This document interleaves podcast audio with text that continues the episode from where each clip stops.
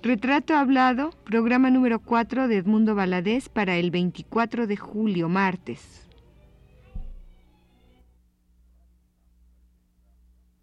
Radio UNAM presenta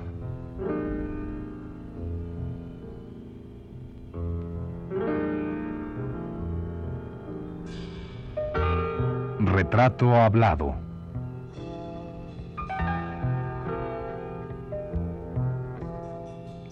Edmundo Valadez.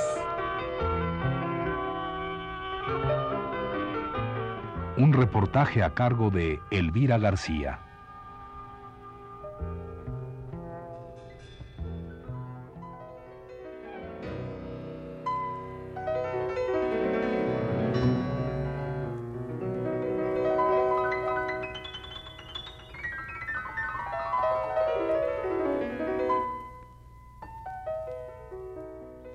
Desde que tenía ocho años, me mandaban a llevarle la comida a mi tía Enedina, la loca.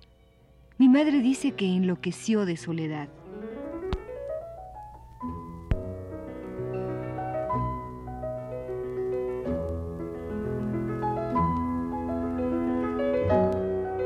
Tía Enedina vivía encerrada en el cuarto de Trevejos que está en el patio de atrás. Conforme se acostumbraron a que yo le llevara los alimentos, Nadie volvió a visitarla, ni siquiera me preguntaban cómo seguía.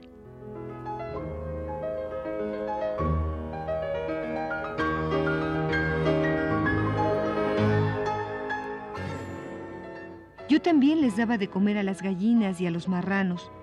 Por esto sí me preguntaban y con sumo interés. Era importante para ellos saber cómo iba la engorda. En cambio, a nadie le importaba que tía Enedina se consumiera poco a poco. Así eran las cosas, así fueron siempre. Así me hice hombre, en la diaria tarea de llevarle comida a los animales y a la tía.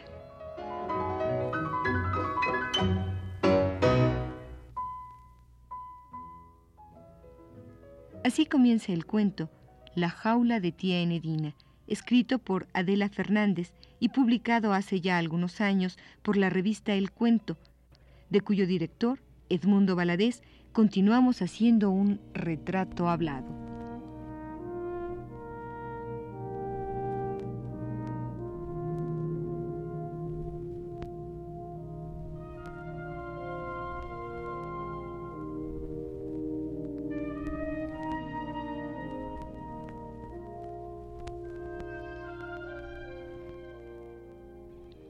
La revista El Cuento, a lo largo de sus 20 años de vida, ha publicado en sus páginas la narrativa de jóvenes promesas latinoamericanas y mexicanas. Algunos de ellos publicaban por primera vez. Otros más no habían logrado hacer un nombre dentro del mundo de las letras. Otros muchos destacaban ya. Pero todos, famosos y no famosos, tuvieron su oportunidad en la revista El Cuento.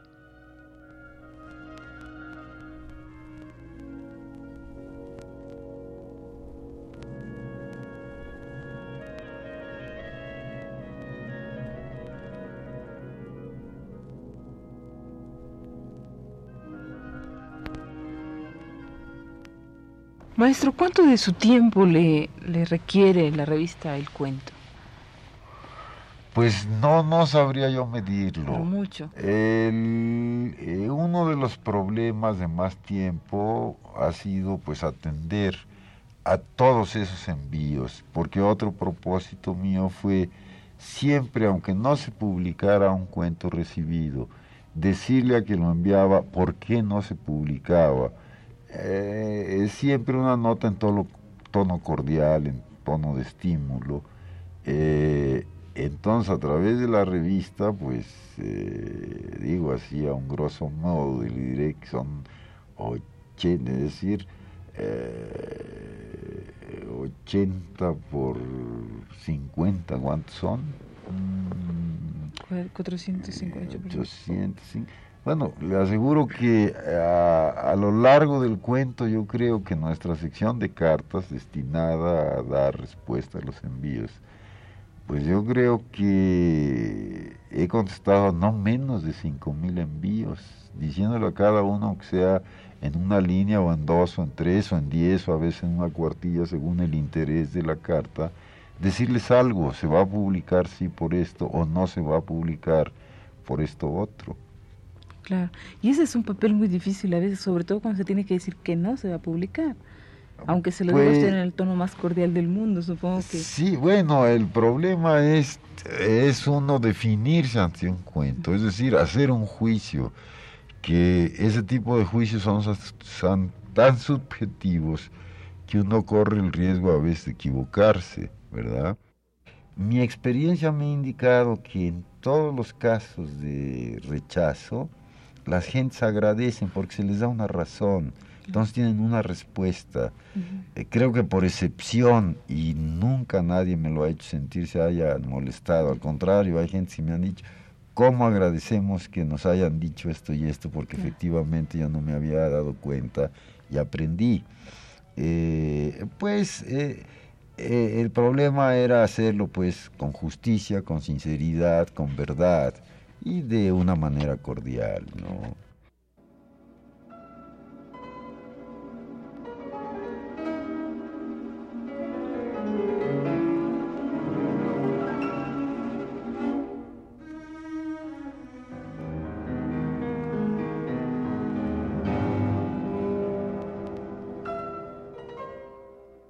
¿Existe alguna anécdota en torno a, no sé, algún rechazo, no? Bueno, la palabra no es la correcta, ¿no? Eh, de, algún autor que posteriormente haya destacado. Sí, hay un caso muy preciso de este escritor colombiano que ahora vive en Jalapa, que eh, ha estado publicando en México, Marco Tulio Aguilera Garramuño, él es de Cali, Colombia, y él me envió un cuento, un cuento tan visiblemente influido por Borges, en ese caso eh, sobre lo suyo pesaba Borges, que en la respuesta yo se lo dije cordialmente, le dije, no, su cuento está, eh, es demasiado borgiano, descaradamente borgiano. Pasó el tiempo y a mí me invitaron a un congreso de narradores en Cali y me localizó Marco Tulio, que de ahí hicimos una buena amistad, es un amigo querido.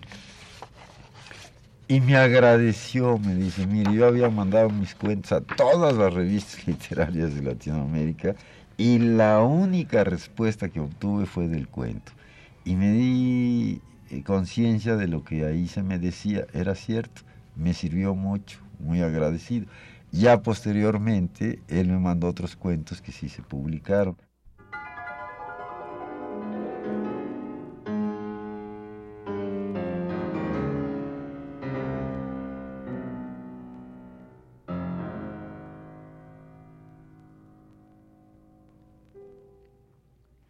Hablábamos hace un rato de las oportunidades que el cuento brindó y continúa brindando a escritores que se inician. El ojo agudo y certero de don Edmundo Valadez ha sido el mejor apoyo para estos jóvenes talentos. Él ha sabido encontrar, hasta en las pocas líneas de un cuento breve, al futuro buen narrador.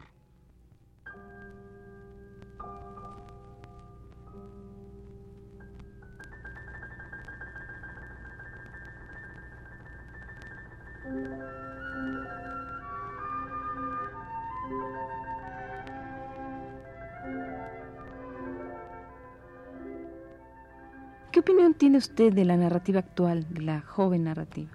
La mexicana. Sí, mexicana.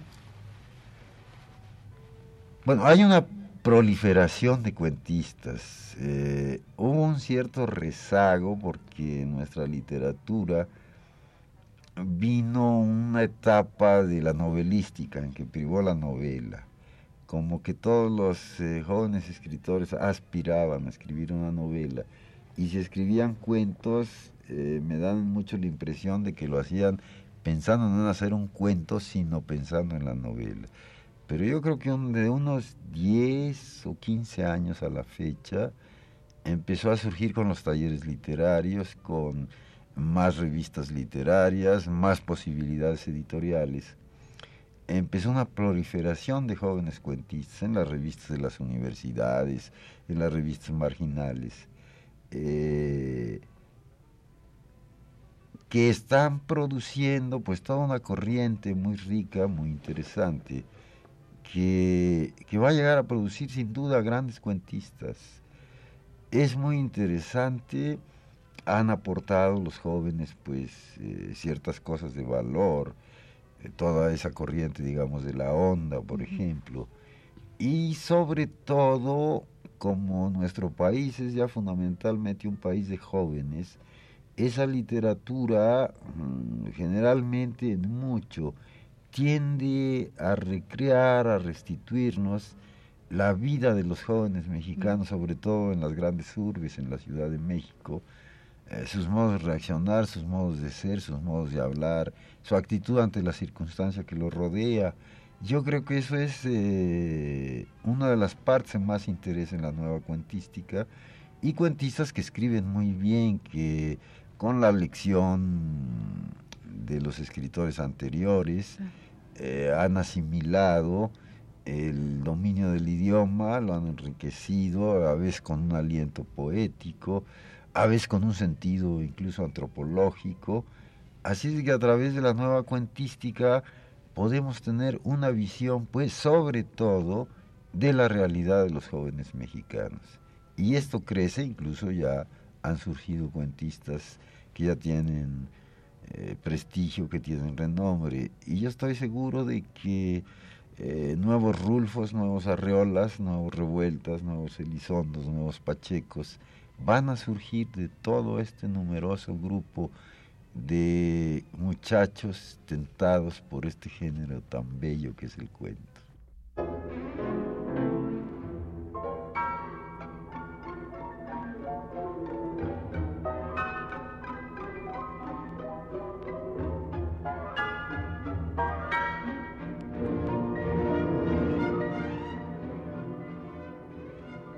Deseamos continuar leyendo para usted, amable Radio Escucha, un fragmento más del cuento La jaula de tía Enedina, en el que Adela Fernández, una de las representantes de la joven narrativa mexicana, nos hace penetrar a un universo de crueldad y tristeza. Adela Fernández nos dice,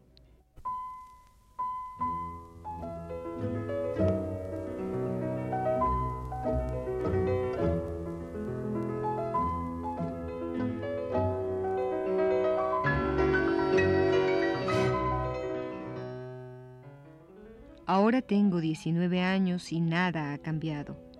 A la tía nadie la quiere, y a mí tampoco porque soy negro. Mi madre nunca me ha dado un beso, y mi padre dice que no soy su hijo.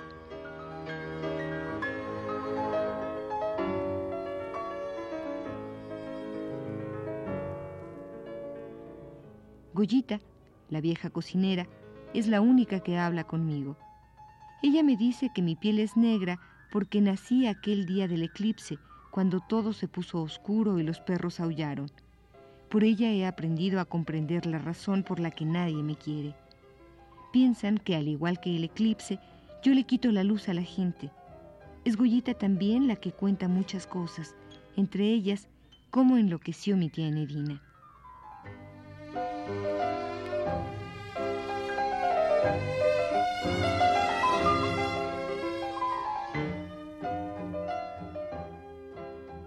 Maestro, comparando un poco la época actual con la suya, ¿usted siente que, los jóvenes tienen eh, más puertas abiertas que, cuando usted empezaba a hacer sus cuentos y tratar, trataba de publicarlos? Definitivamente.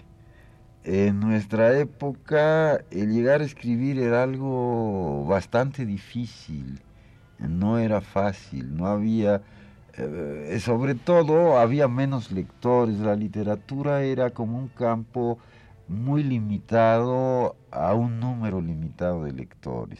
Incluso lo vemos por el número de ediciones que se hacían en ese entonces. Eh, no era fácil, pues era mucho más difícil.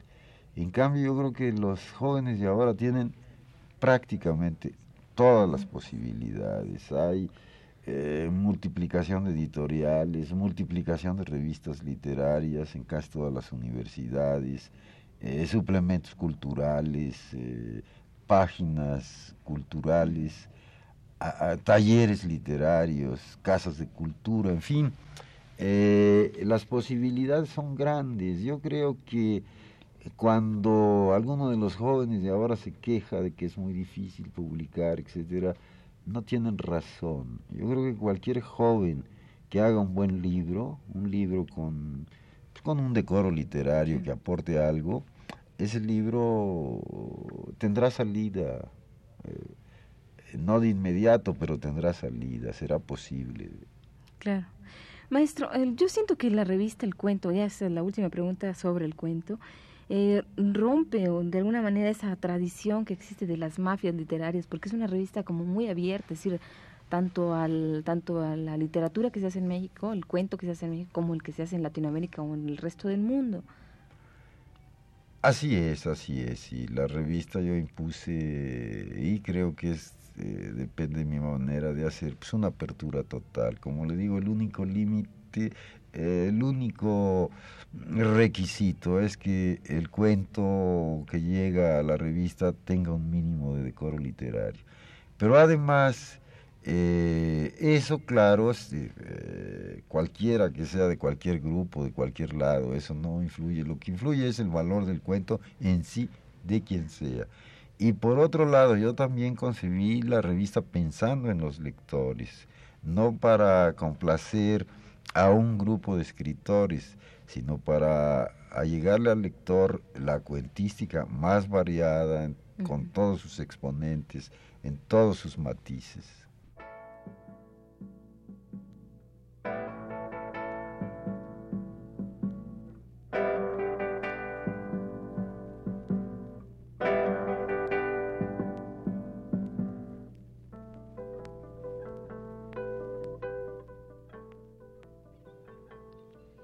Certero de Edmundo Valadez, decíamos hace un rato, le permite elegir de entre un sinnúmero de cuentos aquellos que han de propiciarle al lector un rato de diversión, de buen esparcimiento.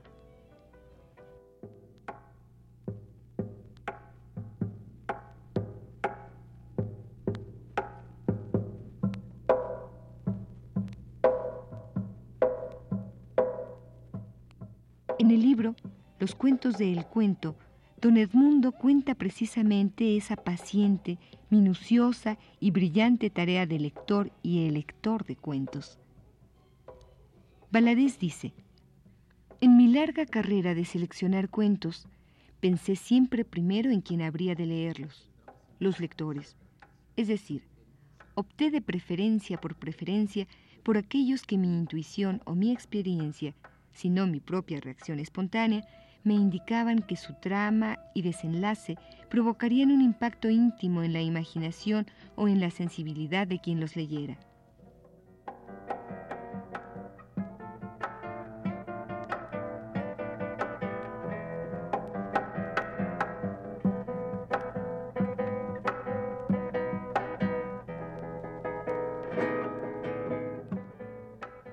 Y continúa diciendo Edmundo Valadez. Es decir, tendía a elegir en lo posible aquellos que el cuentista armó con un dispositivo que hiciera estallar la sonrisa agradecida, la fantasía inmaculada, la recreación sorpresiva o inesperada de la realidad, que produjera la revelación fulminante o prodigiosa de incidentes que no ocurren o que ocurren a nuestro alrededor y que no habíamos sabido ver o captar.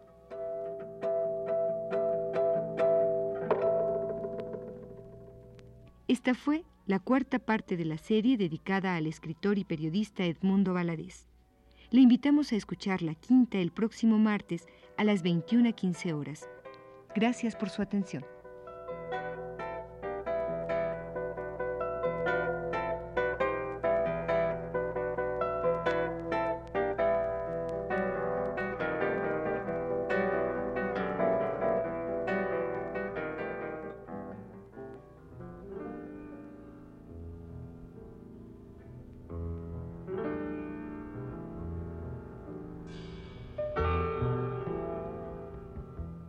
Radio UNAM presentó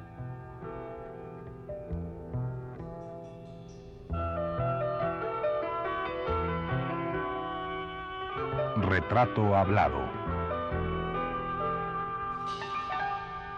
Edmundo Valadez.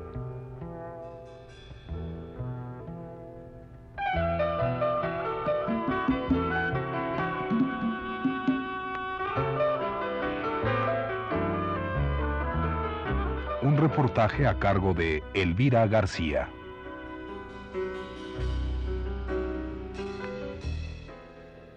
Grabación y montaje de José Gutiérrez y Abelardo Aguirre. En la voz de Carlota Villagrán. Fue una producción de Radio UNAM realizada por Flor Alfonso.